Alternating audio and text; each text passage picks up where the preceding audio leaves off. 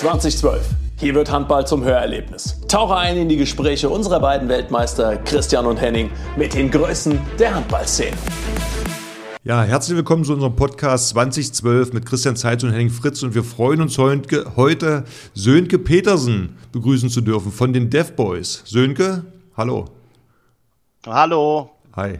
Ja, sag, Dev Boys. Ich freue mich auch. Kannst du uns ein bisschen was äh, zu dir sagen und auch zu den Dev Boys, was das bedeutet? Weil ich kann mir vorstellen, dass viele mit dem Begriff noch nichts anfangen können. Ja, richtig. Äh, Deaf Boys ähm, kommt einmal aus dem Englischen, Deaf für gehörlos steht das Ganze und natürlich ähm, haben wir uns den Namen von den Bad Boys ähm, von der hörenden Nationalmannschaft ein bisschen geklaut und haben uns dann den Spitznamen, also wir sind, damit meine ich die gehörlosen Nationalmannschaft im Handball, ähm, genau. Und deswegen nennen wir uns halt die Deaf Boys. Fritze, du hast schon wieder einen Fehler gemacht beim, beim äh, bei der Ansage. Bei der Ansage. Aber das macht nichts. Das macht uns authentisch. Was, was habe ich falsch gemacht? ja, hast du wieder einen Sprachfehler reingebracht. Aber das ist Ach gar so. kein Problem. Das, das, das schneiden wir raus und kein Problem. Solange du nicht alles rausschneidest von mir, ist alles gut. Äh, Sönke, du kommst aus Kiel, ist das richtig? Richtig, genau. Ich komme aus dem Norden und ähm, ja, wohne eigentlich, der, oder ich komme aus der Kleinstadt Preetz, die ist äh, 20 Kilometer von Kiel entfernt, aber wohne jetzt inzwischen schon seit ja, 15 Jahren hier in Kiel. Okay, bei welchem Verein spielst du da?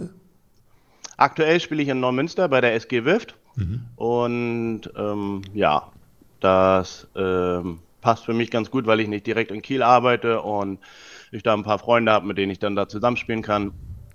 Und, äh, Wenn ich mal auch ein Trainingsspiel gegen Wift gemacht, also ich kann mich da an irgendwas erinnern. Kann das sein?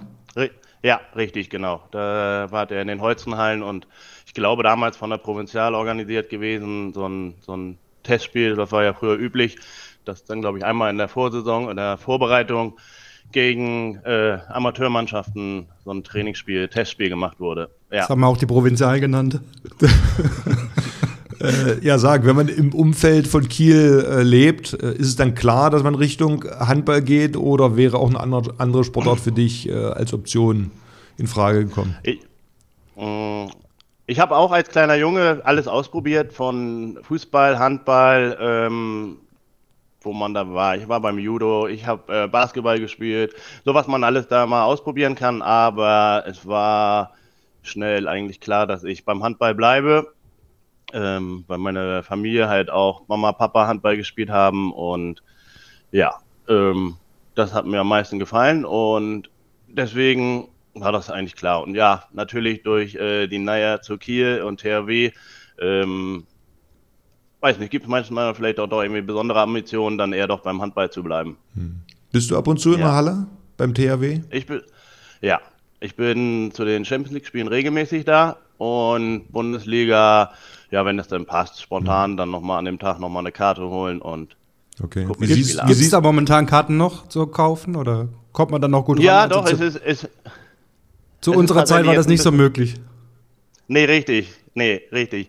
Ähm, früher hatte ich äh, eine Dauerkarte, da ähm, musste man auch eine haben, um überhaupt an die Spiele ranzukommen. Ähm, jetzt ist das ein bisschen entspannter. Jetzt sind die Halle nicht immer ausverkauft. Ähm, natürlich zu den Klassikern wie gegen Flensburg, da wird es schwierig, aber äh, ansonsten äh, hat man doch eigentlich immer noch mal eine Chance, eine Karte zu bekommen. Wie siehst du den THW im Moment? Ähm, jetzt die letzten fünf Spiele, sage ich mal so, waren äh, erfolgreich, äh, wieder auf einem besseren Weg, aber der Start, der war natürlich schon ziemlich holprig. Damit habe ich nicht gerechnet. Und ja, ich finde, dass sie auf einem guten Weg sind, dass sie sich gefangen haben und ja, da waren die letzten Spiele, sei es in der Champions League, ähm, mit Ausnahme gegen Aalborg zu Hause, aber in Aalborg, in Paris und auch jetzt das letzte Spiel. Ähm, gestern waren, äh, gegen Erlangen. Gestern gegen Erlangen, richtig. Auch nicht einfach in Erlangen da Punkte zu holen. Und ich finde, sie sind jetzt wieder auf einem guten Weg, aber ja, minus 10 Punkte ist natürlich schon ein ordentliches äh, Paket, was man mit sich schleppt, das stimmt. Ja, aber du siehst ja, andere Mannschaften lassen auch Punkte. Jetzt hat äh, Magdeburg in Melzung einen Punkt gelassen, also das äh, ist noch alles möglich. Ja, ich habe nur vorhin einmal einen Live-Ticker geguckt und ja, wir, davon sprechen ja alle, dass diese Saison ja ziemlich kurios ist oder sehr ausgeglichen ist. Und ich glaube, ähm, dass da auch ja, heute Magdeburg, aber auch dass Berlin äh, auch nochmal Punkte lassen wird. Ich glaube aber auch, dass Kiel nochmal das ein oder andere Spiel verlieren wird. Deswegen ähm, ja, wird es sehr schwer, da dann noch von der Meisterschaft zu sprechen. Spricht ja auch für die Liga. Also man darf ja nicht vergessen, von, ich sag mal, in, vor 20 Jahren war es gang und gäbe, dass der Meister mindestens 10 Minuspunkte hatte. Also von daher spricht es ja auch für die Liga. Ja. Und erst seit ja, hier die Oma hier bei Kiel im Tor war, wurde es dann besser. so, den schneiden wir raus. ja. Nein. Ja, erzähl ja. doch mal was über die Deaf Boys. Also, ähm, ihr seid, äh, habt die Silbermedaille geholt? Ja, das ist richtig. Wir hatten dieses Jahr in Dänemark die Weltmeisterschaft und konnten dort Silber gewinnen und ja, Gold verlieren. Aber letzten Endes ähm, war die Freude über Silber dann doch äh, groß und irgendwo auch stolz da. Ja, ich spiele ähm, in der gehörlosen Nationalmannschaft ähm, seit 2015 und bin auch irgendwie zufällig äh, darüber ähm, aufmerksam gemacht worden, ähm, weil es wirklich wenig Informationen dazu gab. Schade eigentlich, weil ich sonst, äh, ja, bin inzwischen auch 37 und hätte doch schon gerne vielleicht, ähm, ja, mit Anfang 20 da in der Mannschaft gespielt. Und ja, wir versuchen das Ganze jetzt ein bisschen, ähm, ja, publik zu machen, uns bekannter zu machen und ähm, suchen halt immer wieder noch Spieler, die ähm, gehörlos sind. Ich nenne das mal gehörlos in Anführungszeichen. Es ist ja so, ich kann mich jetzt ja auch mit euch unterhalten. Ähm, das heißt, es muss eine hochgradige Schwerhörigkeit vorliegen. Und wenn wir dann ähm, ja, im Spiel sind, dann haben wir halt unsere Hörhilfen nicht mit drinne. Das heißt, wir sind dann ja fast gehörlos. Einige Spieler sind komplett gehörlos, ohne Hörhilfen. Ähm, einige Spieler kriegen noch ein paar Dinge mit. Aber ja, es ist ähm, ja schon sehr schwer, dann das zu verstehen. Wie viele Länderspiele hast du schon jetzt auf dem Buckel, wenn, man ihn, wenn du seit 2015 ähm, dabei bist? äh, ich bin jetzt bei 27 Länderspielen. Also habt ihr nicht äh, äh, regelmäßige Länderspiele oder? Nee, wir haben eigentlich wirklich nur Länderspiele, wenn äh, eine Meisterschaft ansteht. Also es gibt ja die Weltmeisterschaft, die Europameisterschaft und dann gibt es die Deaflympics, das sind dann die Olympischen Spiele der Gehörlosen. Genau. Ja, und äh, wie läuft so ein Spiel ab? Also ich habe jetzt gelesen, dass ähm, der Schiedsrichter per Handzeichen. Ja, also es ist wirklich ähm, wir spielen ganz normalen gleichen Handballsport wie äh, die Hörenden und natürlich sind die Schiedsrichter vorher ein bisschen geschult, dass die dann, wenn jetzt mal ein Pfiff äh, überhört wird von den Spielern äh, oder das Handzeichen nicht gesehen wird, ähm, dann wird man nicht sofort mit zwei Minuten bestraft. Da gibt es dann eine gewisse Kulanz. Ähm, so, und man kann natürlich so einige Situationen abschätzen. Man kann dann, dann schon absehen, okay, das wird jetzt ein Freiwurf sein. Und ähm, mit dem Blick zum Schiedsrichter sieht man dann halt, ähm, ja, Freiwurf, dass es ein Freiwurf ist. Einige Spieler nehmen halt auch den Pfiff ganz leise wahr. Und in manchen Spielen ist das sogar, dass es eine Lichtsignalanlage hinter dem Tor dann halt gibt. Ich glaube, mhm. das war es in Köln, gab es die auch, glaube ich, ne? Bei den Champions League-Spielen, dass da hinter dem Tor. Ich weiß noch nicht genau. Auf jeden Fall. Tor, ähm, ja, bei Tor gab es immer ein rotes äh, Signal, dass es dann ein Tor war. Weil ah, okay, ja. Nee, aber bei uns ist dann halt, wenn Pfiff ist, dass es dann halt so ein Signal ist, ähm, so dass es dann halt auch ähm, visuell äh, sichtbar ist. Genau. Aber ihr müsst euch Aber mehr also, auf die Schiedsrichter konzentrieren, als jetzt zum Beispiel wir oder als wir gespielt haben. Oder ist das. Ähm, nee, ich konzentriere mich. Also es kann auch sein, dass mal irgendwie ein, weiß nicht, den Ball abgefangen wurde und dass man dann erstmal aufs Tor rennt. Und dann ist es eigentlich in der Regel so, dass dann der gegnerische Torwart ähm, schon signalisiert, mhm. äh, Moment, das wurde abgepfiffen. Und äh, so fair sind dann doch eigentlich schon die Mannschaften, dass man da äh, das mitbekommt. Ja. Also Schiedsrichter ist gar nicht mal so dass, äh, der Unterschied. Also das kriegt man alles schon mit. Ähm, schwierig ist eher so die Kommunikation einmal auf dem Spielfeld, äh, ja, unter, untereinander mit den Spielern. Und natürlich das, was der Trainer dann eigentlich so mal im Spiel reinrufen kann, das fällt halt bei uns auch weg. So dass wir dann natürlich auf die Timeouts angewiesen sind, wo dann auf einer Tafel was draufgeschrieben wird oder mhm. dann halt auch teilweise die Gebärdensprache genutzt wird. Aber ähm, ja, es wird viel mit Handzeichen und Gebärdensprache dann auf dem Spielfeld auch gearbeitet. Also nutzt ihr das dann auch, ich sag mal, gerade wenn man dann nicht so miteinander kommunizieren kann, zum Beispiel einlaufen, ne, wenn man jetzt gegen die Ballrichtung zum Beispiel einläuft, kann man ja kaum kommunizieren. Sind das, nutzt ihr, ich sag mal, diesen Vorteil, Nachteil, wie man das nennen mag, auch speziell aus oder ist das keine Strategie?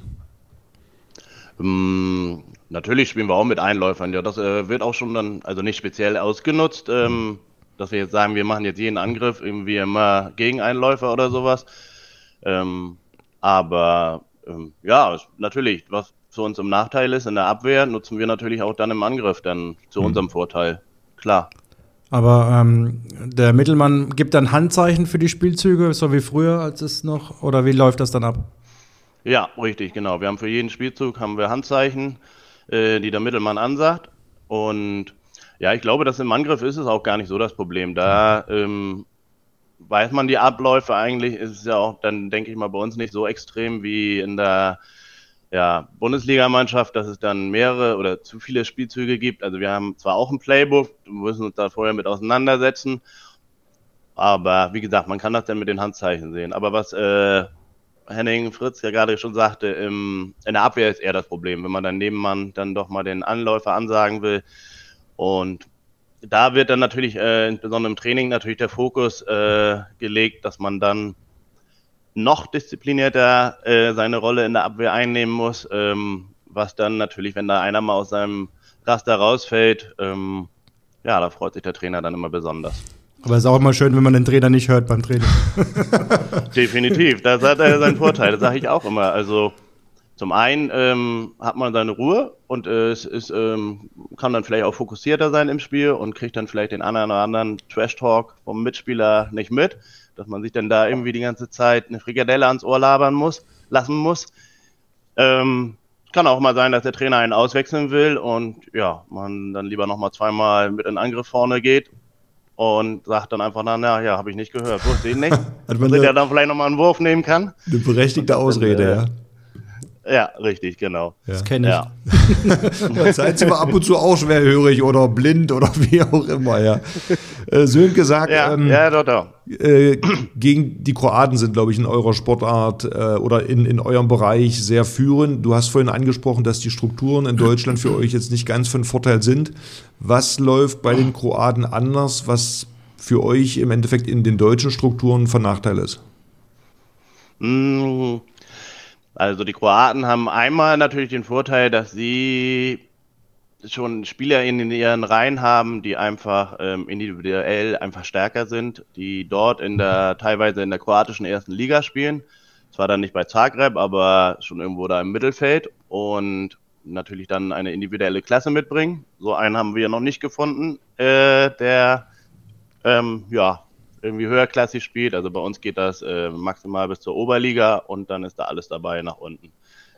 Und ja, was vielleicht sicherlich auch bei den Kroaten nochmal ist, dass sie vielleicht auch noch den finanziellen äh, Anreiz haben. Also bei uns ist es tatsächlich so, dass die meisten Spieler ja ihren zum Beispiel einmal ihren Urlaub dafür in Anführungszeichen, ich sag mal, in Anführungszeichen opfern müssen. Also wir machen das ja gerne, aber nichtsdestotrotz ähm, geht da natürlich viel Zeit drauf, viel ähm, Geld halt auch, weil wir dann auch die Ein- und Anreisen meiste selber finanzieren müssen, kriegen ein bisschen Unterstützung, haben ein paar Sponsoren. Ja, aber wenn ich dann höre, wir haben jetzt letztes Jahr in Brasilien die Silbermedaille gewonnen und ich kann das ja ruhig sagen, da gab es dann 300 Euro für jeden Spieler und äh, ja, andere Nationen wie zum Beispiel die Kroaten kriegen für die Goldmedaille äh, 30.000 Euro pro Spieler und aufwärts. ähm, ja, dann könnte man sich auch vielleicht da vorstellen, dass das natürlich auch nochmal einen Anreiz bringt und nochmal eine extra Portion Motivation ähm, mit sich bringt. Und hm. Genau. Äh, weil du weil es gerade gesagt hast, ich sag mal auch in einer äh, eine Liga, ich weiß gar nicht, gibt es bei euch eine richtige Liga? Äh, weil soweit ich weiß, ist ja in, äh, in der Pfalz drüben, glaube ich, ein Zentrum oder gibt es einen Verein, der das annähernd, ich sag mal, oder, oder stark unterstützt? Ihr habt ja jetzt keine Deafboy, ne, Deafboy kann man sich nennen, aber gehörlosen Liga gibt es ja in der Form nicht.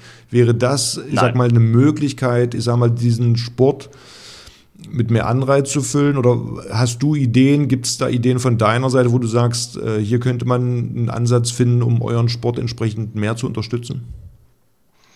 Also eine Gehörlosenliga für nur gehörlose Handballer gibt es nicht. Ich glaube, die Problematik ist einfach schon, dass ja, wir nicht so viele gehörlose Handballer gefunden haben bisher. Wir sind ja schon froh, dass wir ja, eine Mannschaft voll bekommen für die Nationalmannschaft. So, und dann wäre es ja natürlich auch viel zu aufwendig, dann, wenn man dann selbst ein paar Mannschaften hätte in Deutschland, ähm, hätten wir gar nicht die finanziellen Mittel, dann jedes Wochenende irgendwo da dann hinzufahren.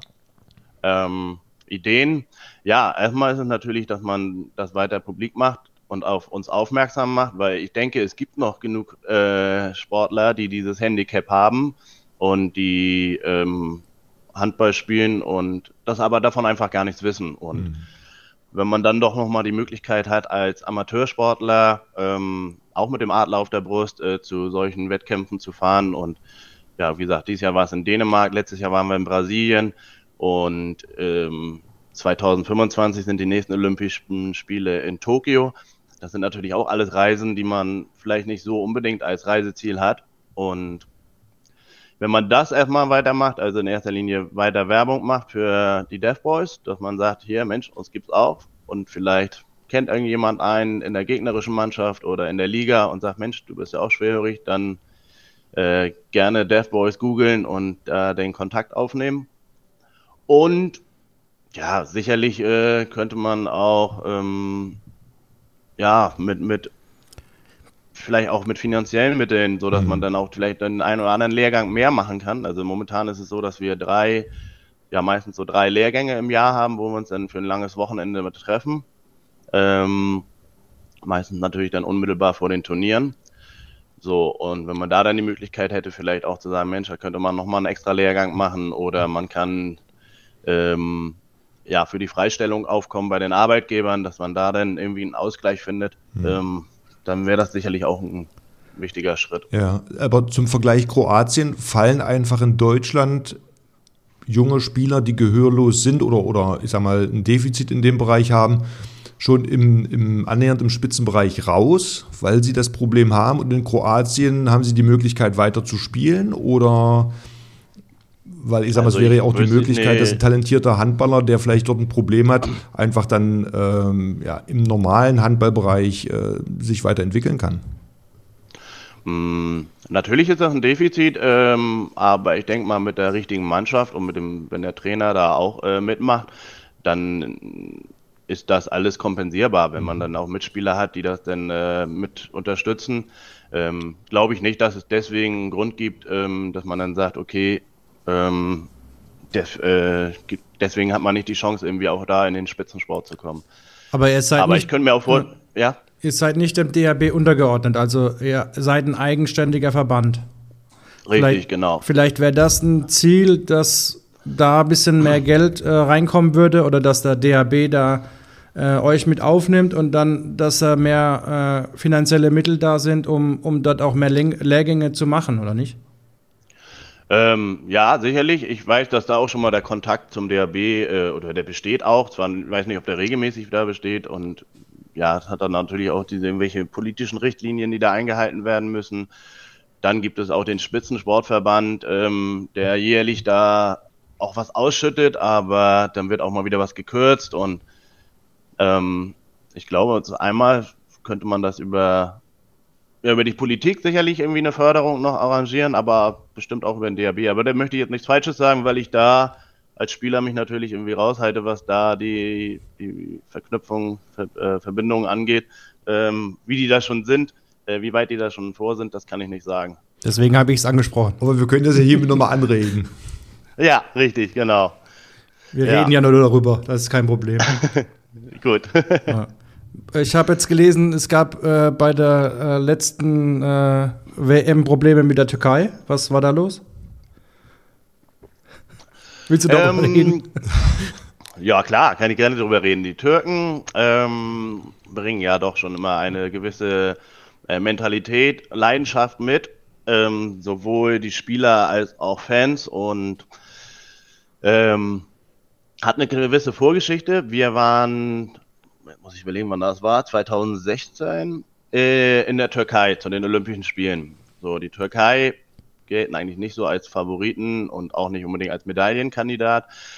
Aber die waren natürlich dann die Heimmannschaft und wir mussten uns überraschenderweise im Halbfinale gegen die Türken geschlagen geben und ja, man soll natürlich nicht immer nur die Schuld beim Schiedsrichter suchen, aber die Schiedsrichter, also es war auch ein heißes Spiel, das waren über zweieinhalbtausend Leute da in der, in der Halle und die Türken haben ordentlich Lärm gemacht, davon haben sogar selbst wir ein bisschen was mitbekommen und ähm, es war aber wirklich, dass wir krass verpfiffen worden sind. Also da waren Entscheidungen, die, ähm, die waren wirklich sehr kurios und so haben wir dann nachher am Ende mit zwei Toren das Spiel verloren und du hattest das angesprochen, Kroatien eigentlich so der Serien-Weltmeister, Europameister, eigentlich immer, immer Gold geholt. Die hatten denn damals gegen die Russen im Halbfinale auch verloren und ja, bei den türkischen Schiedsrichtern, ja, es war großer Unmut da, eine große Enttäuschung da natürlich auch. Ähm, und jetzt hatten wir halt, um den Bogen jetzt zu äh, schließen, ähm, in Dänemark wieder gegen die Türken gespielt. Und ja, die waren halt wieder sehr ähm, temperamentvoll, möchte ich mal sagen, so dass es dann nachher am Ende für den gegnerischen Torwart, der, ich sag mal, wie Henning Fritz zu seinen besten Zeiten einmal vom einen Sechser zum anderen gerannt ist, aber es dann nicht nur bei Worten belassen hat, sondern dann noch mit einem Faustschlag äh, einen Mitspieler von uns ja, versucht hat niederzustrecken und dann ja mit einer roten, Stra äh, rote Karte noch zwar bekommen hat. Das Spiel war vorbei, wir haben gewonnen. So, und ähm, deswegen gab es da so ein bisschen Ärger, noch ein bisschen Rudelbildung und ja. Aber ihr habt euch dann über den Sieg gefreut und äh, ja, dann war das ja egal. Und dann war es egal, richtig, genau. Aber dementsprechend ähm, stand erst zur, dieses Jahr, nee, nächstes Jahr zur Überlegung, da wollten die Türken die Europameisterschaft ausrichten und dementsprechend war dann ja darüber die Freude äh, bei uns im Team nicht so groß, dass es wieder in der Türkei stattfinden soll. Aber das wurde jetzt gestrichen und tatsächlich machen wir jetzt die Europameisterschaft im eigenen Land. Unten im Süden, im Frankental, ist die Europameisterschaft nächstes Jahr im Mai. Und genau, da müssen wir uns dann halt qualifizieren, sprich äh, einen der ersten drei Plätze erreichen, damit wir dann halt ein Jahr später dann zu den Olympischen Spielen nach Tokio fahren dürfen. Also ihr qualifiziert euch für Tokio dann. Ihr seid Ausrichter, dafür ja. seid ihr ja qualifiziert dann und ihr würdet ja, euch ja. bei dem Turnier aber qualifizieren für die nächsten Olympischen Spiele. So ist es, genau. Ja. Okay. Ich habe ähm, einen Torwartkollege von mir, der damals in Kiel gespielt hat, Niklas Landin, ich weiß nicht, ob du den kennst. Äh, hat ja auch den, ja. auf einem Ohr hört er gar nichts. Mhm. Wäre das auch einer für euch gewesen, wenn er jetzt Deutscher gewesen wäre, oder hätte er gesagt, nee, das ist zu schlecht, der kann ja, also sitzen. natürlich äh, hm, hätte man ja, wäre er mal wahrscheinlich mal zum Probetraining eingeladen worden, dann hätten wir uns das mal angucken müssen. ähm, ja, war aber leider, na gut, wie gesagt schon, er ist Däne und äh, es müssen halt beide Ohren betroffen sein, aber sonst. Äh, das hätte ich im Training hingekriegt, dass er das andere Ohr noch. hätte sein Szenario helfen. Ey, drei, also warst du das eine Ohr schon verantwortlich? Nein, war, ich glaube, das war äh, von Kindheit hat er das gehabt. Aber für ja. das andere Ohr, das hätte ich sorgen können dann im Training. Ja, ja. Hättest du mal früher Bescheid geben müssen. Ja. Dann, dann hätten wir den eingedeutscht. Aber dann wäre bei den Gegnern, achso, genau, das hätten wir noch machen müssen, ja. Ja, ich glaube, es gab auch irgendwie mal einen Spieler bei Leipzig, ich habe den Namen jetzt vergessen, der tatsächlich auch eine Schwerhörigkeit hat. Allerdings ist dann auch halt nochmal wieder die Problematik, ähm, ob die dann überhaupt ob der Verein dann sagen würde, ja, wir stellen da unseren Spieler jetzt mal mitten in der Saison einfach mal für zwei, drei Wochen frei, ähm, wird dann natürlich auch schwierig, wo er den da wenn nochmal die Unterstützung hat.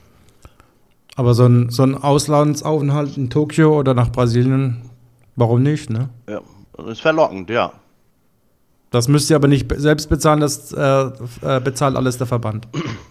Mm, ne, wir müssen Eigenanteil dazu bezahlen. Also okay. müssen tatsächlich auch was mitfinanzieren, ja. Aber ja, ein bisschen zahlt der Verband und ein bisschen müssen wir selber aus eigener Tasche zahlen. Ja. Also nochmal an DHB. Wollen wir gerne nochmal anregen, ja. dass hier Bedarf ja. ist, zu unterstützen. Super. Und wann ist das gerne, genau in ja. Frankenthal? Im Mai nächstes Jahres? Gibt es da schon ähm, einen genauen Termin? Kann man da zugucken? Da kann jeder zugucken. Das findet Anfang Mai statt. Ich meine am, oh, lass mich lügen, am 4. Mai bis ja, zwei Wochen oder anderthalb Wochen ist das dann Äh, 4. Mai bis 16. Mai? 12. Nee, bis zum 12. Mai. 4. bis 12. Mai, glaube ich, ist das. Und wenn man Informationen haben möchte, wo, wo kann man, gibt es da eine Seite von den Dev Boys, wo man Informationen sich einholen kann? Ja, wir haben eine eigene Seite, deswegen ähm, einfach bei, äh, ich kann die Seite jetzt nicht genau sagen, wenn man jetzt einfach entweder gehörlosen Handball eingibt oder halt Deaf Boys, ähm, dann findet ihr dort eine Seite. Wir haben auch eine Instagram-Seite, wo wir regelmäßig ähm, von den Großevents ähm, berichten und ähm, genau, da wird man eigentlich schnell fündig, wenn man das eingibt. Und äh, wie sieht dein Trainingsalltag so aus? Wie häufig trainierst du die Woche? Was äh, machst du so noch nebenbei? Beruflich? Mm, Also, also ich bin äh, vom Beruf äh, Hörakustiker. Ich habe ähm, letztes Jahr, vor, nee, vor zwei Jahren, habe ich meinen Meister gemacht und ja, einfach aufgrund meiner Schwerhörigkeit, die ich halt auch von Geburt an habe, ähm, habe ich mich dann irgendwann mal entschlossen, Mensch, das ist vielleicht auch ganz interessant mal zu wissen, was passiert da eigentlich in meinen Ohren.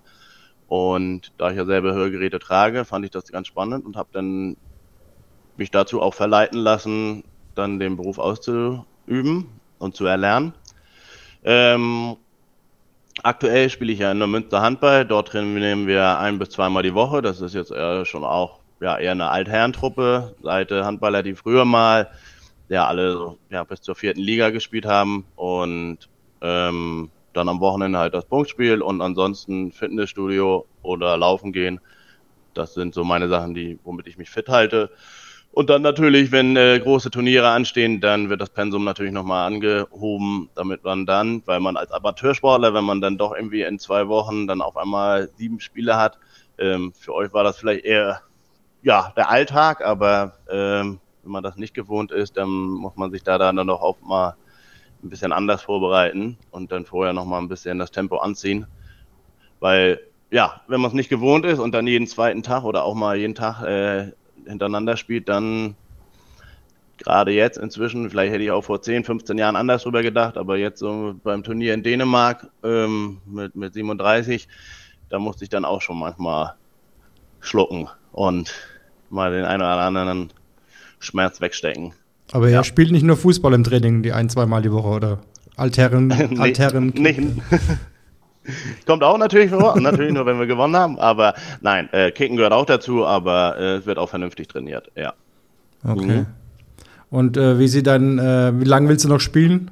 Also wo ist dein, wo sagst du, okay, das Also möchte ich, mir noch mitmachen? Ja, Tokio ist halt mein großes Ziel, dass ich das noch mitnehme.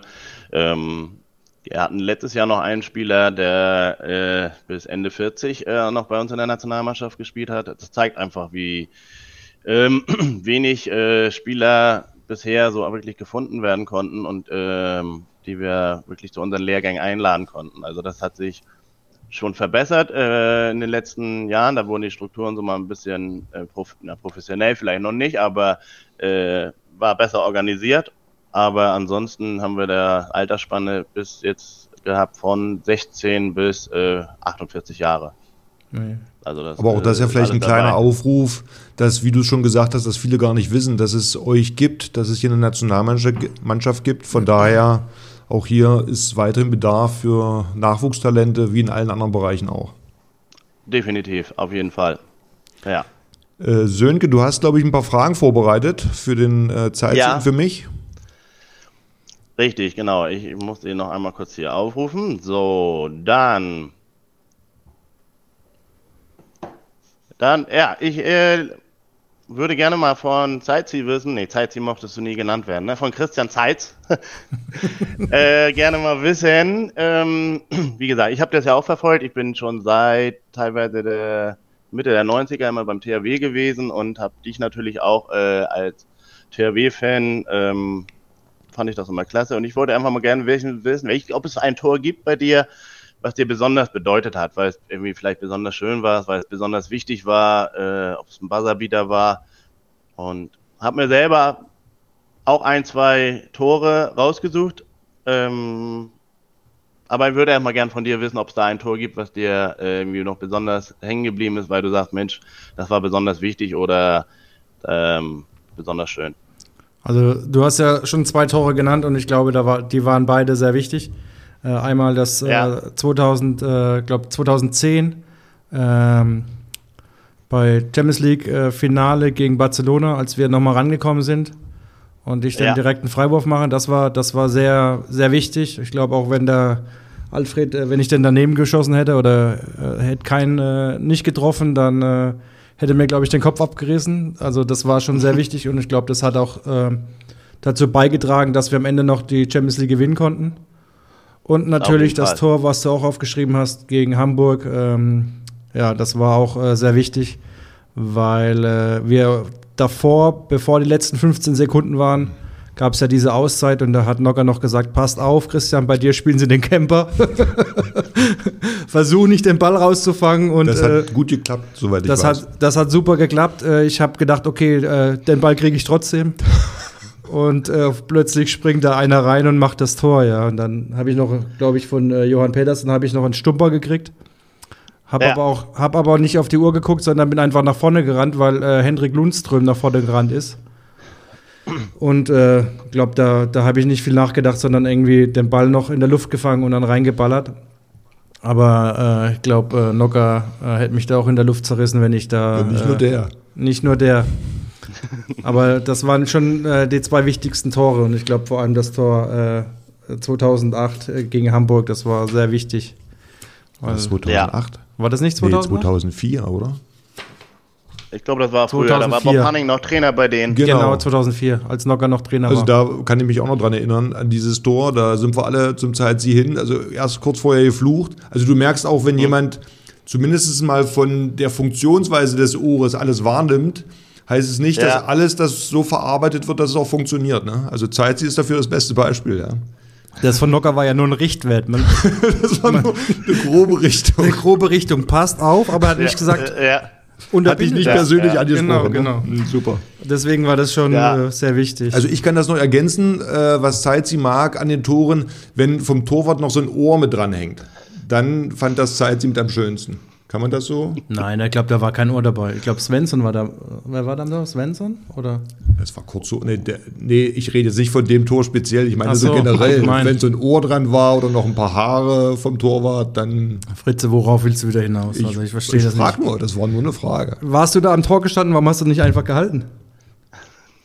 Berechtigte Frage. Kann Ja, ich warum hast du nicht nicht einfach, da hätten wir das auch Kann ich dir nicht beantworten. Ja, also Stimmt, auf jeden Fall haben die, ja. haben die Hamburger schon gefeiert und dann wussten sie nicht noch, dass noch ein paar äh, Sekunden zu spielen sind und dann war Ja. Martin Schwalb ein bisschen sauer auf seine Mannschaft, glaube ich. ja.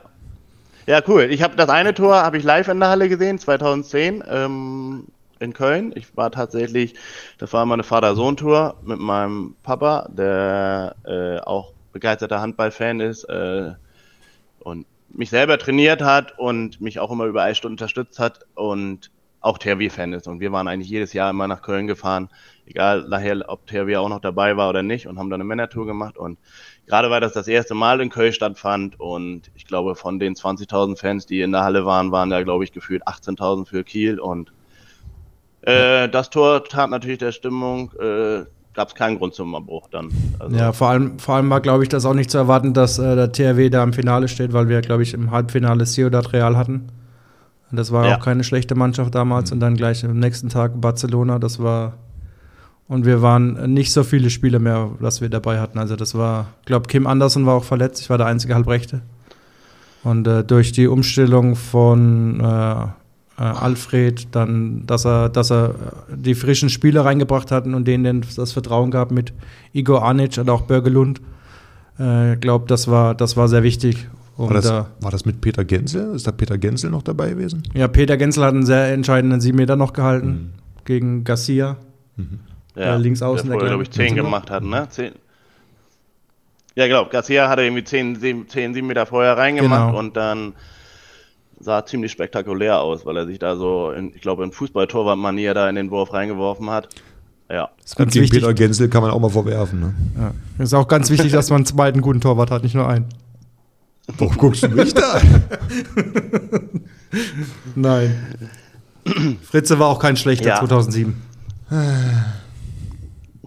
Das stimmt. Da würde ich gleich mal zu meiner nächsten Frage nehmen. Äh, würde ich mal an dich herstellen, Henning. Ähm, ich habe zwar jetzt auch so ein bisschen den letzten Podcast natürlich auch von euch schon gehört, da war das auch schon ein paar Mal Thema. Ähm, ähm, zum einen 2007. Äh, bei mir ist mir aber besonders hängen geblieben 2004, natürlich das Viertelfinale mit den 7 Meter werfen. Ähm, ja, wo du einfach mal gesagt hast, nö, ich lass gar keinen rein. Ähm, so, und ich weiß das halt noch ziemlich genau, ähm, weil es in dem Jahr war, wo ich tatsächlich damals auch äh, beim THW in der A-Jugend gespielt habe. Und ähm, ja, unter Memel noch, den kennt ihr sicherlich auch noch beide. ähm, und ja, da wollte ich einfach mal wissen, ist es eigentlich so, ich meine, beim Handball kommt es ja vielleicht nicht so oft zum 7 Meter werfen wie beim Fußball, wo man sagt, ja, wir müssen noch extra nochmal alle 7 Meter werfen üben. Ähm, war das so, dass du dir da trotzdem vorher gesagt hast, Mensch, wenn wir dann mal zum 7 Meter werfen kommen, dann werfen die Schützen, haben die eine Lieblingsecke, so aller Spickzettel Jens Lehmann irgendwie den in der, in der Socke gehabt und dann vorher nochmal raufgeguckt. Bereitet man sich da irgendwie nochmal speziell vor oder gibt es das einfach auch nur so und sagt, Mensch, ich handle instinktiv da und guck mal, was der Schütze macht? Ich glaube, das ist natürlich vieles Instinkt ist. Auf der anderen Seite habe ich mich auf jedes Spiel vorbereitet mit Videoanalyse. Aber die hatten mhm. natürlich, ich würde mal sagen, ein, zwei Meter Schützen. So, und jetzt kam mit einmal vier. Ähm, mhm. Fünf. Frag mich nach, frag mich nach dem Namen. Ähm, Rückraum rechts Hamburg damals hat er gespielt. Ähm, da wusste ich. ich vor Augen, aber ich weiß nicht, wie ich, da wusste ich, also der macht keinen Dreher, der wirft nur fest. Da habe ich mir gedacht, okay, spring hoch und mach dich einfach groß. Mhm. Bei den Außen hatte ich dann zum Teil äh, das Wurfbild, weil ich wusste, dass sie, also, mhm. dass sie sieben Meter äh, werfen. Was dazu kommt, muss man sagen, wir haben ja zweimalige Verlängerung gespielt und ähm, wir waren ja mehrfach eigentlich schon weg. Wir lagen immer hinten mit ein, zwei Toren, haben immer eine Unterzahl gespielt. Ähm, ich habe aber in dem Spiel wirklich so viel Spaß gehabt und ich war so erleichtert, dass wir in das 7 Meter Werfen gekommen sind. Ähm, hatte so viel Selbstbewusstsein in diesem Spiel, dass ich einfach sehr entspannt in dieses 7 Meter Werfen gegangen bin. Und äh, ich glaube, jeder weiß, der Handball spielt, der in so einem sieben Meter schon gestanden hat, vor allen Dingen dann in so einer, in so einer Situation, dass der Druck natürlich eher beim Schützen ist als beim Torwart. Ja, und ich hatte da diese Mischung zwischen hoher Konzentration und gutem Timing und hat einfach alles gepasst. Ja, und so kam das zustande, dass die Spanier nicht eingetroffen haben. Ganz ehrlich, ja. Fritze hat es auf so einer Schnapsflasche stehen gehabt, wo wir sie hinwerfen. Auf meiner was? Schnapsflasche. Bringst du hier Gerüchte rein. Das war stilles Wasser, du ja, glaubst das nicht. Nein, aber ich glaube, wenn du zweimal Verlängerung hast, irgendwann sind die Schützen ja auch müde, weißt ja. du? Und, und äh, Fritze ist da frisch geblieben da am Tor, weil er sich nicht viel bewegt hat und deswegen hat er da alles halten können.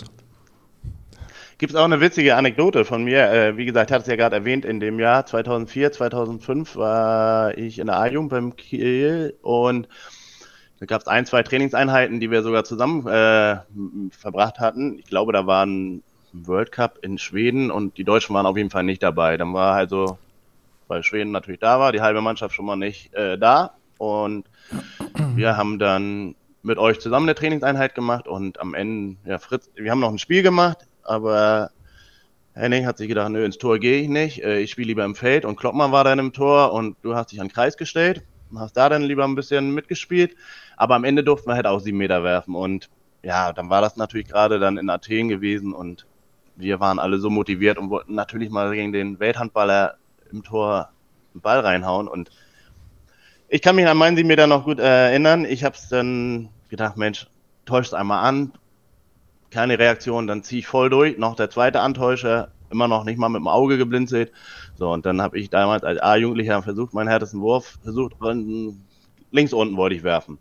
Ja, und kläglich versagt. Also Fritz hat den Ball, so weiß nicht, so halb gebückt, dann noch so äh, weggefischt.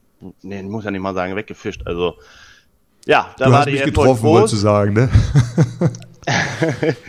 nee, also ich habe ich hab mein Bestes gegeben, habe versucht, so doll zu werfen, extra nicht übers Tor, weil ich mir nicht sagen lassen wollte, ja, übers Tor, dann hätte er ihn, ja, naja, unten geworfen, du hast ihn souverän gehalten. Und das ist natürlich im Gedächtnis geblieben. Da habe ich dann gesagt, okay, kann die Spanier verstehen, äh, dass man gegen den aber auch mal verwerfen kann. Aber es ist schön, dass Fritz überhaupt ja. noch ins Tor gegangen ist nach dem Spiel. Wieso? Naja, du bist ja schon ein bisschen überheblich gewesen damals. Also du erzählst. Nein, Spaß. Überhaupt nicht. Aber dich im Kreis kann ich mich nicht dran erinnern, dass Doch. du. Hast du als, ab und zu als Knocker. Also als, ich weiß, ich weiß sogar, wo äh, Magnus Wieslander noch da war, durfte, also weiß nicht, ob dann, ich glaube, der Kader war relativ dünn und ab und zu, was weiß ich, wollte nur taktisch irgendwas zeigen und da habe ich auch ein, zwei Mal im Kreis gespielt. Aber klar, ich meine, ich mit meinen knapp 90 Kilo bin dann natürlich nur wie eine Feder mit den gegen die anderen Leute. Also wenn die richtig äh, gespielt haben, dann schieben die dich hin und her, ja. Ja. Aber, aber ich weiß noch, glaube, außen durftest du immer spielen, dann bist du immer hoch und runter gerannt. Kann das sein? Ich weiß nicht. Das kann auch sein, ja. Dass, dass, dass, wenn wir zu, zu wenig Spieler hatten, dann musste ab und zu mal ein Torhüter an die Abwehr stehen und musste da ein bisschen rumhampeln und mussten. hallo, Ja, hallo, doch so. hallo, jetzt werte man nicht meine Leistung auf Außen so ab. Nein, aber du warst ja nicht der Einzige. Ich glaube, da waren noch andere Torhüter, die, die immer auf Außen stehen mussten. Ich glaube, das war ja nicht so, dass wir Ja gut, 18 aber Mann ich war der hatten. Beste von den möglichen Torhütern, das wolltest du ja eigentlich sagen. Genau. Das wollte ich Ja. damit sagen. Ja, prima. Vielen Dank für die Antwort. Ähm, dann zu Christian nochmal. Ähm, wie gesagt, ich habe ja erwähnt, dass ich auch schon lange Kiel-Fan bin. Ich war auch Fan von dir, weil es natürlich immer ja, spektakulär war, wie du gespielt hast. Ähm, und man hat ja dann doch schon gemerkt, dass du damals bei Noka oder ja, als Außenstehender würde man sagen, ihr hattet ein besonderes Verhältnis. Weil ja zum einen hast du natürlich mit deinen Würfen, die dann doch mal irgendwie im dritten Rang gelandet sind, den Trainer zur Weißblut gebracht. Das hat Fritze eben schon gedacht, das habe ich gerade gesehen, dass Fritze das schon gedacht hat, aber schön, dass du es nochmal ansprichst. Hättest du einen vierten Ja. Rang gegeben, hätte er den getroffen, ne? Es gab einen. Ja, Nur das, nur das Netz war nicht so hoch. Das ging nur bis zum dritten nee, Rang. richtig.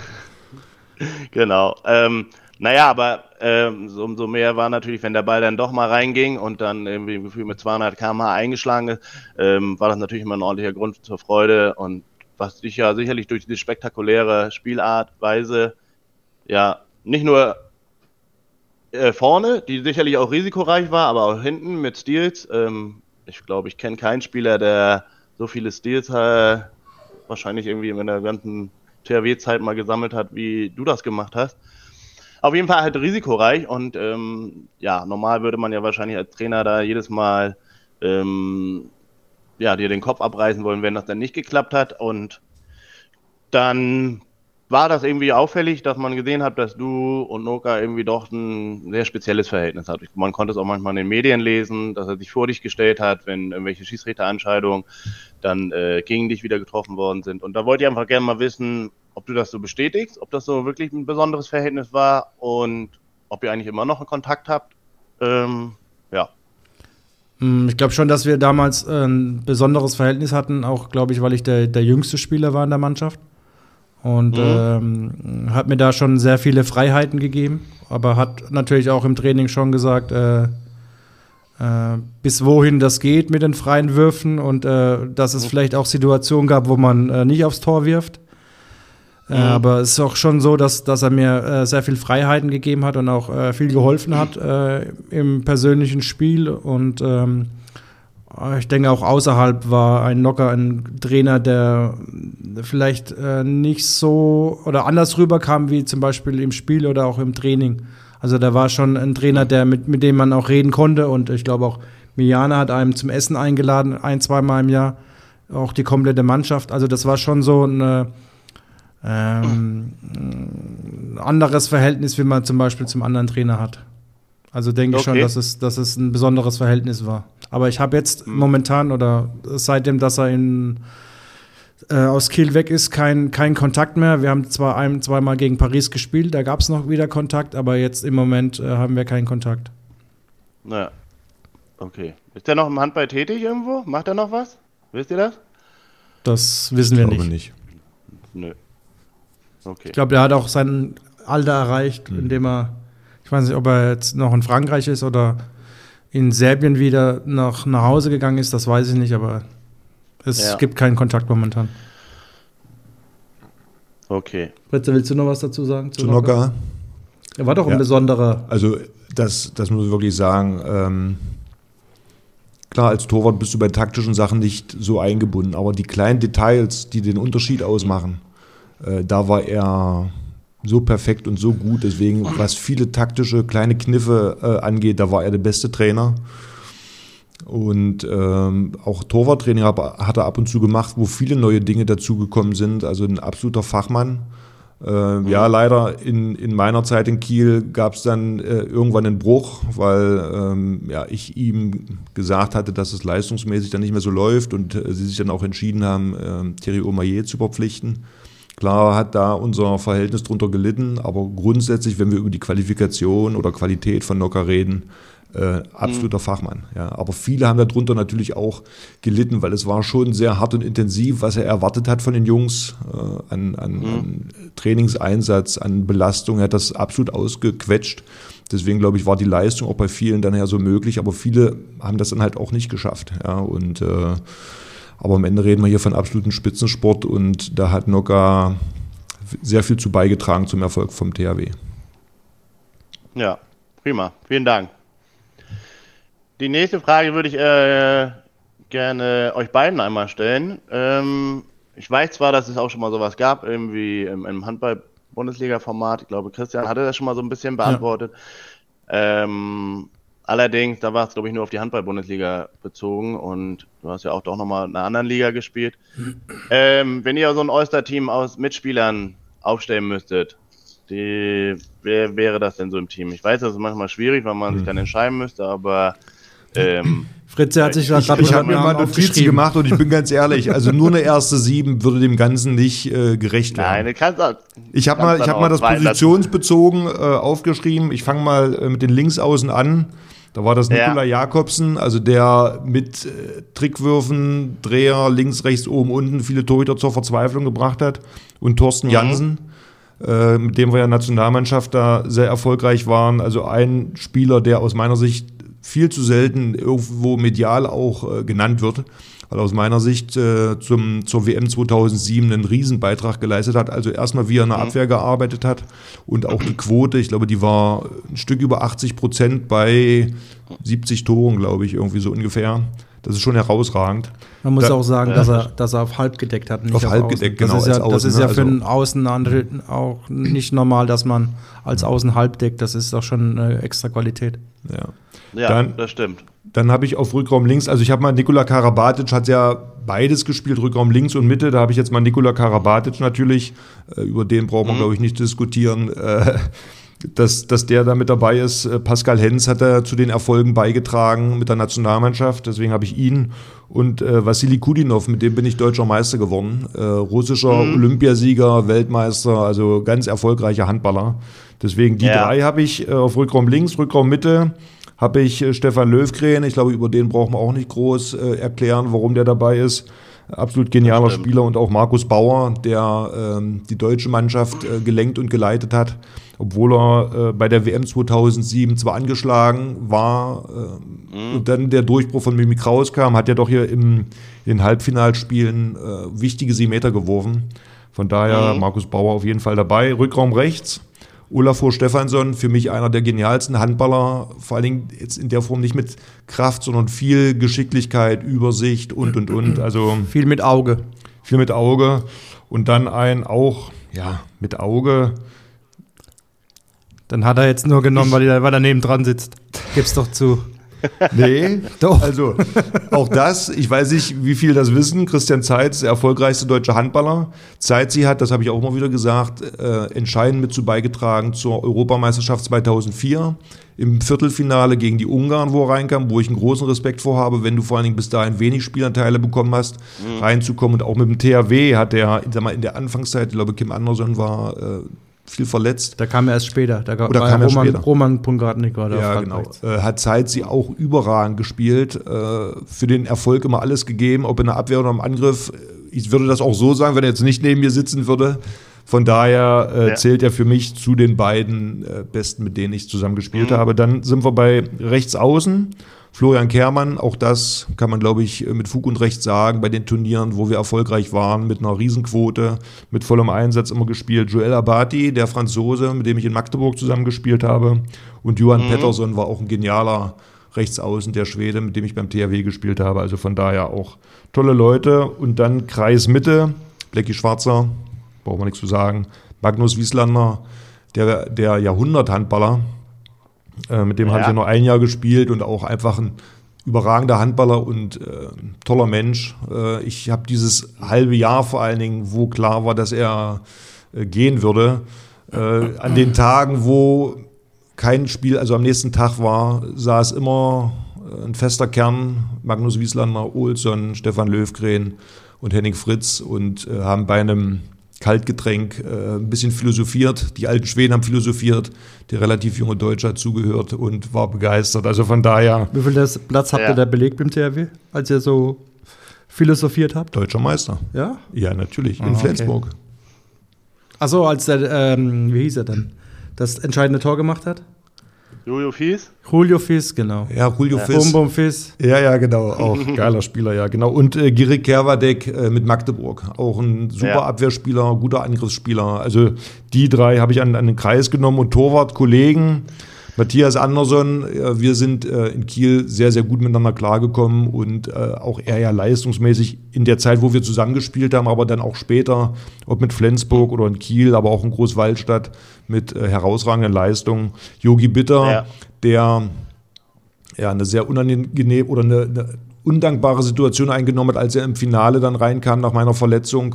Und da ziehe ich den Hut vor, auch wie er sich da reingebissen hat und entscheidend dazu beigetragen hat, dass die Polen, die ja die Chance hatten auf Unentschieden, äh, mit Ja. seinen Paraden dafür gesorgt hat, dass wir Weltmeister geworden sind. Also äh, große Klasse. Und Carsten Lichtlein, der oftmals die undankbare Rolle äh, übernommen hat, äh, als dritter Mann da immer sehr loyal war und äh, kollegial. Also von daher sind das die drei Torhüter, die ich hier genannt habe für mein All-Star-Team. Wunderbar. Gehe ich mit. Hört sich gut an. Also ich habe Ja. ich hab das ja schon alles äh, mal beantwortet bei der HBL und ich glaube, ich bleibe auch dabei. Ich habe äh, links außen Nikola Jakobsen. Ich habe zwar nur ein Jahr mit ihm gespielt, aber das, was er gemacht hat mit seinen Trickwürfen und auch beim 7 Meter, das war äh, überragend und auch, dass er als einziger geschafft hat, bei Pizza Hut äh, zu bestellen, dass nach Hause geliefert wird. Das hat auch bisher, bis dahin keiner geschafft. Oh, oh. Äh, Nikolai hat Pizza gegessen? Kann mir gar nicht vorstellen. meistens Cola getrunken, aber auch mal Pizza gegessen. Okay. Äh, halb links habe ich auch ähm, äh, Karabadic genommen.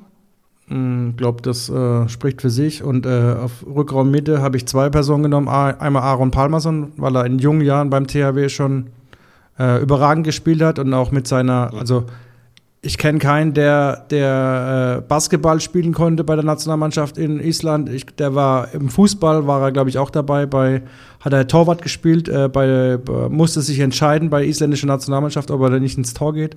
Hat sich dann doch für Handball Ja. entschieden. Und ich weiß auch noch, wie er, wie er äh, einmal immer beim Fußball bei uns ins Tor gegangen ist und da hast du keine Chance, überhaupt nicht So gut, geschafft, ja. ein, ein. Tor zu schießen mit Fußball. Äh, und Rückraummitte habe ich noch Stefan Löfgren, das spricht auch für sich. Halb rechts habe ich äh, Kim Andersson genommen und rechts außen äh, Johann Petersen, die Speedy Gonzales, die Rennmaus. Und am Kreis habe ich äh, Markus Alm genommen, also quasi die, die Starting Seven äh, beim THW zu erfolgreichen Zeiten. Torwart? Ja. Torwart, ähm, weiß ich gar nicht mehr so, glaube ich. Ich glaube, ich habe Titi äh, genommen. Recht. tut mir leid, tut mir leid. Tut mir leid. Überragender Torwart, brauchen wir nichts. Äh, Nein, aber ich glaube, äh, äh, äh, da gibt es noch einen Landin. Ah, und Henning Fritz gibt es auch noch. Ja, Die drei hätte ich genommen. Ja, wunderbar. Ja. Cool. Vielen Dank. Ich mache mal weiter, ja. Ich habe nämlich noch mal eine Frage, ähm, wo wir ja eigentlich jetzt ähm, viel ja auch sonst immer vom Profisport hören. Wir haben das ja von einmal angesprochen, Amateursport. Und gerade, ähm, ich habe selber auch mal als Trainer gearbeitet, äh, eine B-Jugend und eine A-Jugend trainiert. Und ähm, habt ihr, ja, man sieht ja manchmal so ein bisschen den Rückgang im Sportbereich. Ähm, Kinder oder Vereine suchen immer wieder Nachwuchs. Nicht nur die Death Boys, sondern auch allgemein Kinder und ähm, ja, in der Jugend. Habt ihr Ideen, wie Kinder noch zum Handballsport begeistert werden können? Also in Form von, ich habe auch geschrieben, mal Handballcamps oder Profis mal in die Schule holen, mit denen äh, und Unterrichtsstunden machen oder dass sie einfach so ein Interview machen. Ähm, wie seht ihr das? Ähm, macht ihr da auch Erfahrungen? Werdet ihr schon mal drauf angesprochen? Macht ihr solche Aktionen mit? Und ja. Also, ich glaube, als erstes erstmal der Fo- Erfolg von der deutschen Nationalmannschaft wichtig. Und äh, man hat auch, glaube ich, 2007 gesehen, dass, dass da so ein Hype quasi durch Deutschland ging. Äh, dass ähm, dann mehr Kinder wieder zum, zum, zum Handball gekommen sind und dass da so ein Zuwachs gab. Aber ich merke natürlich auch hier in der Umgebung, dass äh, viele Mannschaften jetzt mit anderen äh, Städten zusammengehen müssten, um überhaupt eine Handballmannschaft zu, zu finden oder da eine Handballmannschaft zusammenzukriegen.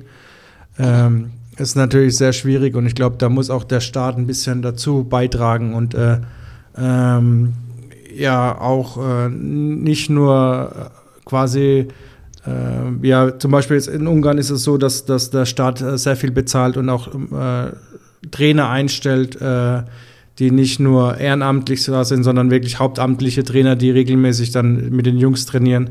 Und ich finde auch, dass mhm. äh, Leistungszentren müssen aufgebaut werden und da müssen hauptamtliche Trainer hin, die auch vom Staat bezahlt werden, um da, um da ähm, wieder auch eine erfolgreiche Nationalmannschaft hinzubekommen und dass da viele Talente, auch wie zum Beispiel in Dänemark, rauskommen und ja, sonst, sonst hat man eigentlich keine Chance, da irgendwie ranzukommen. Und ich habe, ich weiß noch, zu meiner Kieler Zeit habe ich ähm, einen Freund gehabt, ich weiß nicht, ob du den auch kennst, Juri.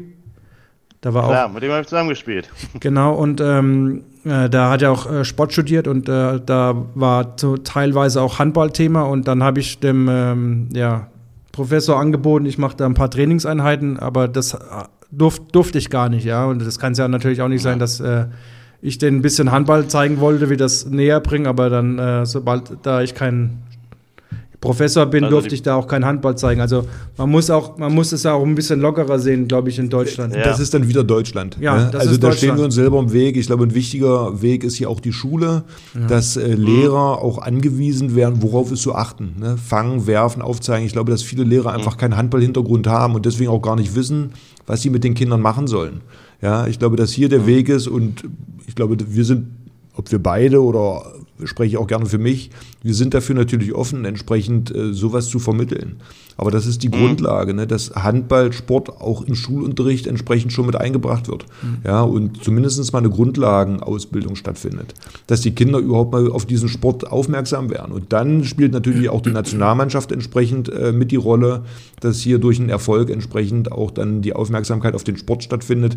Das sind mehrere Komponenten, aber ein wichtiger Bereich ist aus meiner Sicht der Schulsport, der hier ähm, von der Qualifikation der Lehrer dahin gebracht werden muss, dass Kinder überhaupt in Kontakt mit diesem Sport kommen. Ja, weil normalerweise ist im, im Fußball immer, äh, beim, bei der Schule immer nur, wir werfen den Ball rein, dann wird Fußball gespielt. Ja, das, also das kann jeder.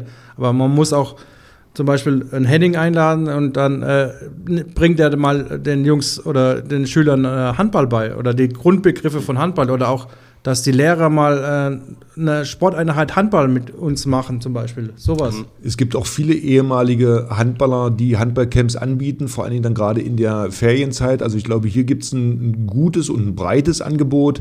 Äh, der mhm. wichtige, aus meiner Sicht, erste Schritt geht über die Schulen, dass einfach die breite Masse hier einen Zugang hat zu diesem Sport und man ein paar Ideen mhm. bekommt, wie gesagt, wie fange ich, wie werfe ich, wie dribble ich, weil es ist, Handball ist schon sehr komplex, ne? zu laufen, mit der Hand zu prellen, Ball zu fangen, auszuholen, das ist alles nicht ganz einfach, aber ich muss mal die Grundideen bekommen und wenn ich dann vielleicht äh, mir auch das eine oder andere Handballspiel angucke, hier einen Lieblingsspieler habe und den verfolge und mir angucke, was der so macht, dann entwickelt sich sowas. Ja, aber die Grundlage ja. muss gelegt werden und die findet aus meiner Sicht auch mit in der Schule statt.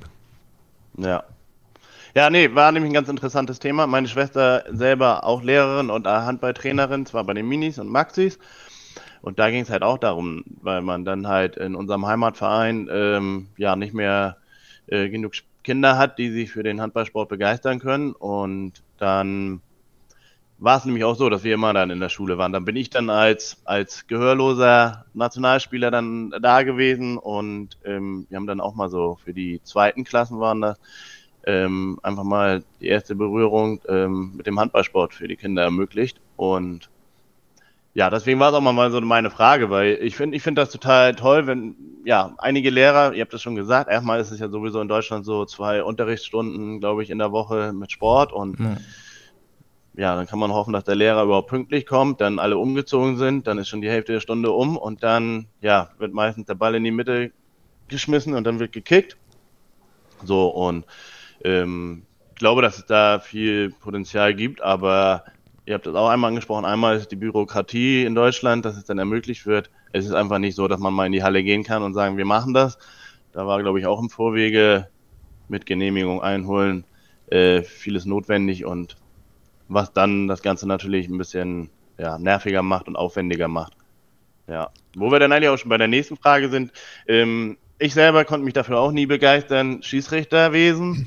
Ähm, aber wir brauchen das natürlich in unserem Sport. Also ich habe jetzt irgendwo mal neulich die Zahl gelesen, dass sich das in den letzten fünf Jahren, sechs Jahren halbiert hat, die Anzahl der Schießrichter ähm, im Handball, weil es da einfach einen Rückgang geht. Ich kann es nachvollziehen, weil es manchmal echt nervig ist, sich von den Spielern oder halt auch von den Eltern auf der Tribüne äh, anmeckern zu lassen. Und ja, ob es denn der finanzielle Anreiz ist, dann die 10 Euro zu bekommen, ich will da jetzt nichts, ich weiß nicht. Äh, man kriegt einen kleinen finanziellen Ausgleich, ob das denn äh, äh, ausreicht, um da irgendwie Nachwuchs zu, ähm, zu bekommen. Weiß nicht, ob ihr da mit den Themen auch irgendwie konfrontiert werdet, ob ihr sowas noch mitbekommt ähm, oder wie man da gegen anarbeiten könnte, um Kinder, Jugendliche oder den Nachwuchs im Schießrichterwesen zu fördern.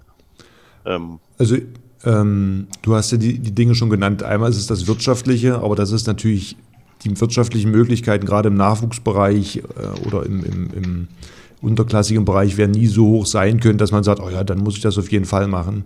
Ich glaube, es gehört ja einfach wieder mit dazu, dass die Vereine entsprechend, wenn es vor allen Dingen dann im Jugendalter ist, wo hauptsächlich die Eltern äh, als Zuschauer mit dabei sind, dass man das auch mhm. kommuniziert, dass man hier einfach dankbar ist, dass man Schiedsrichter findet oder dass man überhaupt jemanden findet, der sich äh, bereit erklärt, äh, als Schiedsrichter zu fungieren und dass man hier mhm. auch vielleicht äh, eher die Kinder unterstützen sollte, anstatt, ich sag mal, vielleicht in der eigenen Frust oder was weiß ich auch immer, äh, versucht, mhm. über Beschimpfung und Beleidigung äh, loszuwerden. Ich habe das selber auch erlebt, habe auch zwei Mädels, die Handball gespielt haben und was da teilweise vom Stapel gelassen wird. Äh, vielleicht sollte hier die jeweiligen Vereine, ob Gast, in dem Moment Gast oder gegnerische Mannschaft, einfach auch im Vorfeld auf die äh, Eltern, die dabei sind, einwirken und sprechen mhm. und sagen, äh, wir brauchen Schiedsrichter, deswegen bitte, äh, ihr dürft eure eigene Mannschaft anfeuern, aber bitte keine Beschimpfung und Beleidigung Richtung Schiedsrichter. Mhm. Und ja. also ich habe mich jetzt noch nicht so mit dem äh, Amateursportbereich beschäftigt, aber ich denke, dass das im ähm, Profibereich einfach die Zeit gekommen ist für, für auch für Profi-Schiedsrichter, Schiedsrichter, dass da einfach ähm, ja die, die Vereine oder auch die Spieler investieren so viel und ähm, da kommt es auf jede kleine Entscheidung an und ich denke mal, dass, dass es einfach an der Zeit ist, dass man Profi-Schiedsrichter einstellt oder die auch ausbildet und auch dementsprechend bezahlt. Wenn man, ich habe jetzt mal andere Podcasts angehört, wenn man mal überlegt, dass, dass Schiedsrichter zwei bis drei äh, Spiele in der Woche oder in, unter, am Wochenende pfeifen müssen, das, mhm. das ist doch nicht mehr vereinbar mit, ähm, mit, mit dem Beruf. Mhm. Also, mhm. äh, wenn dann ein Spiel in Norddeutschland ist und das nächste zwei Tage später in Süddeutschland, wie soll, wie soll das ein Schiedsrichter schaffen? Also, es muss einfach einen Anreiz über, über die Gehälter geben, dass man da ähm, Profi-Schiedsrichter einstellt und dann kann man sie auch ein bisschen mehr kritisieren, wie man jetzt kann man ja gar nichts sagen über, über die Schiedsrichter, weil es einfach mhm. äh, sie sind, äh, sie sind in ihrem Job unterwegs, sie sind äh, mhm. äh, im Handball unterwegs. Also du kannst äh, keinen Schiedsrichter kritisieren und äh, die haben auch nicht diese. Du siehst, äh, fast jede Entscheidung kann so oder so gepfiffen werden. Es gibt keine ganz klaren Entscheidungen mehr, sondern immer noch so 50, 50 Prozent, wo man sagt, okay, war es jetzt ein Stürmerfaul oder ist es sieben Meter? Das kann man, ist so schwer oder das zieht man oder wir sehen das ja kaum auch in der Zeitlupe. Und wie soll das ein Schiedsrichter entscheiden? Und ich glaube, da muss, muss ein Schiedsrichter mehr geschult werden und es müssen auch klarere ähm, Regeln her, finde ich. Äh, bei diesem, ja, alle zwei Jahre werden die Regeln geändert und äh, kein Spieler weiß mehr genau, was darf er, was darf er nicht. Dieses Einspringen von außen, haben wir gerade äh, vorhin wieder gesehen. Ähm, kann da ein Schieds oder kann da ein Spieler noch rangehen oder äh, soll er ganz wegbleiben? Also das mhm ist sehr schwer zu entscheiden und ich denke, da, da, da muss irgendwas kommen in nächster Zeit, dass da ja, äh, mehr Gelder da sind für, für die Schiedsrichter und dass da auch das äh, Ganze ins Profisystem übergeht. Und ich glaube, da ist es auch, ein, wenn es ein gut bezahlt ist, dass es auch ein Anreiz für junge, junge Schiedsrichter wird oder ist, dass man da sich hocharbeitet und dann irgendwann Bundesliga pfeift. Also beim Fußball klappt es auch und äh, die werden auch gut mhm. bezahlt und äh, dann darf man die auch mal ein bisschen kritisieren und es gibt ja immer noch den Videobeweis im Notfall. Ja, die Idee ist vielleicht gar nicht, wenn man wirklich schon sagt im Jugendbereich, Mensch, ich fange mit dem Schiedsrichter an und will das später als Job machen, dass das vielleicht ein Anreiz sein kann, anstatt zu sagen, ja, okay, wenn ich später Bundesliga pfeife, muss ich noch nebenbei einen anderen Job haben. Ähm, das könnte sicherlich ein Anreiz sein. Das meine Frage ist aber das, dazu ist es, meinst du, wenn das jetzt Profischiedsrichter gibt, dass denn solche 50-50 Entscheidungen anders ausfallen würden? Na gut, du kannst auf jeden Fall, kannst du dann, ähm, äh, es ist ja so, dass auch im Nachgang dann äh, Schiedsrichter die Videos angucken und äh, sich dann besprechen. Vielleicht mhm. habe ich auch gesagt, es muss andere, es muss genauere Regeln geben, ja. Das ja. kommt noch mit dazu, dass man sagt, okay, äh, das ist klar sieben Meter, das ist klar äh, Stürmerfaul oder wie auch immer, aber äh, ich glaube, äh, für uns Spieler ist es auch, oder für mich war das immer frustrierend, wenn wir dann äh, sieben Trainingseinheiten die Wochen hatten und dann kommt ein mhm. Schiedsrichter, mhm. der nebenbei ein Spiel pfeift und äh, montags wieder äh, zur Arbeit muss und äh, weißt du, das war für, oder für mich war das immer sehr frustrierend, wenn, wenn dann einer gekommen ist und die Entscheidung von so einem Spiel, wenn das jetzt ein Spitzenspiel war, ja. Hängt dann von einem Hängt dann von einem ab, der Amateur ja. ist. Weißt du, du hast äh, 14 ja. Profis auf dem Feld und einer oder zwei Amateure und das sind die Schiedsrichter, die ja. entscheiden alles. Ja, gut. Ja klar, wenn die dann Profis sind, haben die dann auch vielleicht die Möglichkeit, dann vielleicht einen Tag früher anzureisen, sich vorzubereiten oder dann nicht erst irgendwie noch vorher, weiß ich nicht, acht Stunden im Auto zu mhm. sitzen und dann kurz schnell warm machen und das macht sicherlich dann auch äh, was aus, ja. Also für immer. mich ist, war das immer, immer frustrierend. Also weiß nicht, wie, wie es für dich ist. Ja, gar keine Frage. Es ist die Frage, inwieweit der Handballsport das aufbringen kann, äh, diese Etats, um äh, Profitum im, im, Schiedsrichterwesen anzubieten. Das kann ich nicht beurteilen. Man sollte auf jeden Fall äh, zu mehr professionellen Strukturen oder mehr dafür sorgen, dass sie vielleicht dann äh, Arbeitszeit äh, minimieren können, ne, dass sie hier mit so eine gute Einnahmequelle haben, dass sie vielleicht nur noch einen 50-50-Job haben, was auch immer, ob das zu 100 Prozent mhm. umzusetzen ist. Also ein volles Profitum, weiß ich nicht, mhm. aber mehr Professionalität sollte auch in dem Bezug, äh, Bezug, einziehen. Also die Schiedsrichter haben sich ja auch gebessert. Mhm. Der Punkt ist einfach auch die Regel, die Regeln, die gegeben werden, sind teilweise schwammig und nicht ganz einfach äh, nachzuvollziehen. Deswegen haben wir so viel enge Situationen Situation, gerade was Zeit sie auch angesprochen hat. Äh, wenn äh, die Außen zum Wurf reingehen, ja, war der jetzt der Abwehrspiel noch in der Bewegung, mhm. ist der bewusst oder aktiv zum Knie oder Hüfte gegangen? Also mhm. wir tun uns ja schwer, wenn wir zwei, drei Zeitlupen angeguckt haben und der Schiedsrichter muss das innerhalb von einer Sekunde entscheiden. Ja. ja. Also wenn es dann, dann ist es eine Entscheidung, die vielleicht äh, Spiel äh, äh, entscheidend ist, entscheidend ist und äh, mhm. da, dafür entscheidet sich eine Meisterschaft. Daran hängt ja. äh, die Sponsorengelder. Also das ist jetzt, äh, ja. ist jetzt nicht so, dass man einfach ein Spiel verloren hat, sondern es geht ja noch, ist ja ein Rattenschwanz, der hinten dran kommt, wo man sagt, okay, äh, das geht jetzt um richtig viel Geld. Was haltet ihr von der Idee, äh, die ja auch mal aufkam, ehemalige Profis ins Schiedsrichterwesen jetzt im Profisport einzubauen? Weil die dann vielleicht einen anderen Blickwinkel haben, die eigene Erfahrung. Das gibt es ja schon Können teilweise, habe ich gehört, dass, ähm, dass es da so eine verkürzte äh, Schiedsrichter-Lehrgänge äh, gibt, damit äh, Pro ehemalige Profis schneller ähm, auf, die, auf das Niveau kommen, dass sie nicht ganz unten anfangen müssen, sondern dass sie gleich bei Regionalliga oder zweite Bundesliga anfangen. Aber es ist auch eine Frage, okay. ob man das als ehemaliger Spieler möchte. Oder also ich stelle trotzdem in Frage, ob die dann besser pfeifen. Ja. Weil äh, das ja. heißt nicht, weil du 10, 15 Jahre auf Spitzenniveau gespielt hast, dass du besser pfeifst, weil es ist einfach eine schwere Situation. Ja. Ich habe die Situation ja selber schon mal gehabt. Wenn du auf der Tribüne sitzt, siehst du alles ganz klar. Oder äh, entspannt mhm. im Sofa, am Fernsehen, sind alle Situationen ganz klar. Aber wenn du auf Augenhöhe ja. stehst, hast du eine ganz andere Perspektive und du musst halt jetzt schnell entscheiden. Ja, mhm. deswegen also ja. großer Respekt vor dem, was da geleistet wird. Man sollte einfach entweder was Regeln angeht oder auch Professionalität ihnen halt mehr entgegenkommen, also mehr Möglichkeiten geben, dass sie entsprechend auch professioneller arbeiten können und sich auch vorbereiten können. In welcher Form auch ja. immer, das ist äh, so schwer vorherzusagen, aber ähm, es macht wenig Sinn, wenn wir die Spieler, das Umfeld im Handball weiter professionalisieren und Schiedsrichter entsprechend nicht mitwachsen. Ja, weil wie, wie Christian gesagt hat, die Tragweite in ganz engen Spielen äh, ist einfach entscheidend. Das kann von einem Spiel abhängen, ja. ob du Meister wirst oder nicht und dann auch von einer Situation. Das muss jetzt auch nicht die letzte sein, sondern es kann fünf Minuten ja. vor Schluss sein, dass eine Zwei-Minuten-Strafe oder was auch immer, ein Ballverlust oder ein Stürmerfoul äh, so eine Auswirkung hat äh, und das darf einfach nicht sein. Das, äh, die Entscheidung sollte auf dem Feld äh, von den Mannschaften ausgeführt werden und nicht Entscheidung von den Schiedsrichtern. Also deswegen, ja. das Spiel wird ja immer schneller, wenn man sieht, äh, wie sich das Spiel entwickelt hat die letzten drei, vier Jahre. Also die, die Schiedsrichter müssen ja in hundertstel Sekunden eine Entscheidung treffen. Das ist unfassbar schwierig. Deswegen, also es geht nicht anders, als dass die Schiedsrichter, ich finde es auch gut, dass jetzt zum Beispiel die äh, Videobeweis gibt, ja. Mhm. Also du kannst mhm. das nochmal ganz genau angucken, weil das schaffst du gar nicht mehr im normalen Spiel, äh, Situationen zu erkennen. Ja.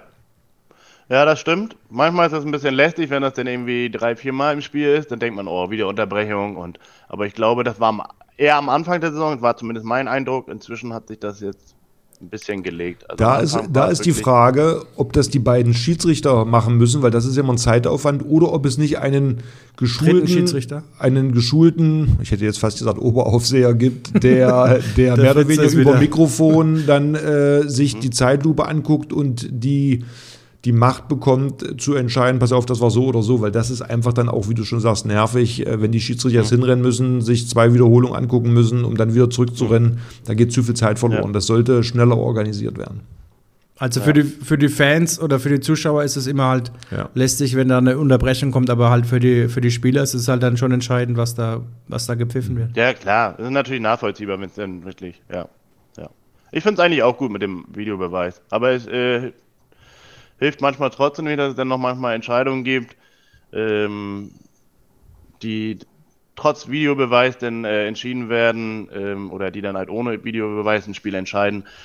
Ja. Vielleicht sollte man, vielleicht sollte man, ähm, äh, dass jeder Trainer zwei Videobeweise anfordern kann, sowas einführen, keine Ahnung. Dass zwei. Wie beim äh, Football.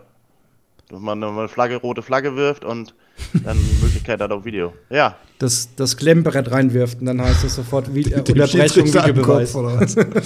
ja. Nein, aber ich, ich habe keine Ahnung. Also es, äh, es ist unheimlich schwer dadurch, dass das Spiel immer schneller wird.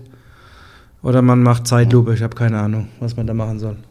Fritze, sag du was. Den Ansatz, wie ich gerade gesagt habe. Es gibt einen, der äh, guckt sich die Zeitlupen an und gibt den Schiedsrichtern über mhm. das Mikrofon dann oder über die, die Kopfhörer, die die haben, entsprechende Informationen. Ein Oberaufseher also, quasi. Genau. Also so wie beim Fußball, wenn die im Keller in Köln sitzen, beim Handball, dass dann einer, der das Spiel guckt am Fernseher und sagt, Moment, hier war eine Aktion. Geht am schnellsten. Die müssen. Genau. Ja. No. Und der gut. nicht bestechlich ist dadurch. Ja gut, klar. Oder einen dritten wie, Schiedsrichter. Wie alle Schiedsrichter ganz dritten, neutral. Dritten Schiedsrichter einführen? Nein, das. Äh, nein. Die hat man doch schon am Kampfgericht sitzen. Ja, die offiziell. Nee, die haben ja nichts zu, glaube ich, nichts zu sagen. Nein, ich, am Fernsehen siehst du es am besten. Der darf sich die Zeitlupe angucken und kann dann entscheiden. Das ist die beste Variante aus meiner Sicht. Und du hast pro Mannschaft ja. zwei Situationen, die du pro Spiel anfordern kannst. Gucken wir mal, was da noch kommt. Ja. Aber wir sind ja. ja. auch raus, Henning. Wir müssen das ja nicht mehr mitmachen. Auch Aber das wer, vielleicht Spiel machen wir nicht mehr mit. Wer denn für euch Schiedsrichter sein gewesen? Was für euch? Oder dann lieber dann der, derjenige zu sein, der am Fernseher sitzt und sagt, Moment mal, ich entscheide das jetzt. Du stellst Fragen. Klar, klare Antwort. Klar, ne? Nee, ja. also wie gesagt, äh, großer Respekt vor den Schiedsrichtern. Äh, da ist nicht zu tauschen. Wie gesagt, äh, am Fernsehen kann man das alles ja. leicht entscheiden. Da unten zu stehen und im Bruchteil von Sekunden das zu entscheiden, schon stark. Ja. Henning und ich wollen sagen, wir sind zu alt und können das Tempo nicht mehr mitgehen, die Schiedsrichter. Ich glaube, die müssen jetzt auch 5000 Meter laufen, das schaffen wir auch nicht Ach mehr. Gott, also. am Stück? Am Stück, ja. Das schaffen wir nicht mehr. Also, nee. deswegen, wir sitzen da und gucken zu und quatschen Blödsinn, das können wir. Ja. Ja, Hast du noch eine Frage? Sönke, ja, genau. Nee, ich, ich bin jetzt soweit durch. Vielen Dank dafür. Wir danken dir, Ja, war ein tolles. Gespräch, sehr informativ. Äh, Wir drücken dir für euer, also erstmal für dich, für deine Handballkarriere weiterhin viel Erfolg, bleib gesund. Für euer Turnier Dankeschön. im eigenen Land im nächsten Jahr drücken wir euch die Daumen. Äh, Es ist ja nicht ganz so weit von uns entfernt. Vielleicht haben wir ja die Möglichkeit dann auch, das ein oder andere Spiel uns mal persönlich anzugucken. Da tauschen wir uns gerne nochmal aus. Ansonsten tolles Gespräch, vielen Dank und für dich alles Gute für die Zukunft. Ja, vielen Dank. Ähm, hat mir auch Spaß gemacht. Ich muss sagen, am Anfang war ich doch ein bisschen aufgeregt, aber ähm, es hat mir sehr gefallen. Vielen Dank für die ausführlichen Antworten bei den Fragen. Und ihr seid natürlich herzlich eingeladen, im Mai äh, vorbeizukommen zu den Spielen oder vielleicht auch mal bei einem Lehrgang ähm, mal vorbeizukommen und, und da zu unterstützen. Und ansonsten wünsche ich euch natürlich auch eine schöne Weihnachtszeit und bleibt auch gesund. Das wünschen wir dir auch. Ja. Und äh, vielleicht, Super. wir bleiben in Kontakt und dann, äh, ja, kannst du uns ja schreiben, wann du hier in, in der Pfalz bist und dann kommt Henning mal vorbei oder ich komme mal vorbei und dann äh, machen wir zusammen eine Trainingseinheit. Dann hauen wir mal Fritze gemeinsam aufs Ohr. Schießen, Dann hole ich schießen die ihm Meter die nochmal Haare nach. ab. Ja. Alles klar. Ja, Sönke, wunderbar. Vielen Dank, dir eine gute Zeit und bis bald. Mach's gut. Ciao, Super. ciao. Dankeschön. Ciao. ciao.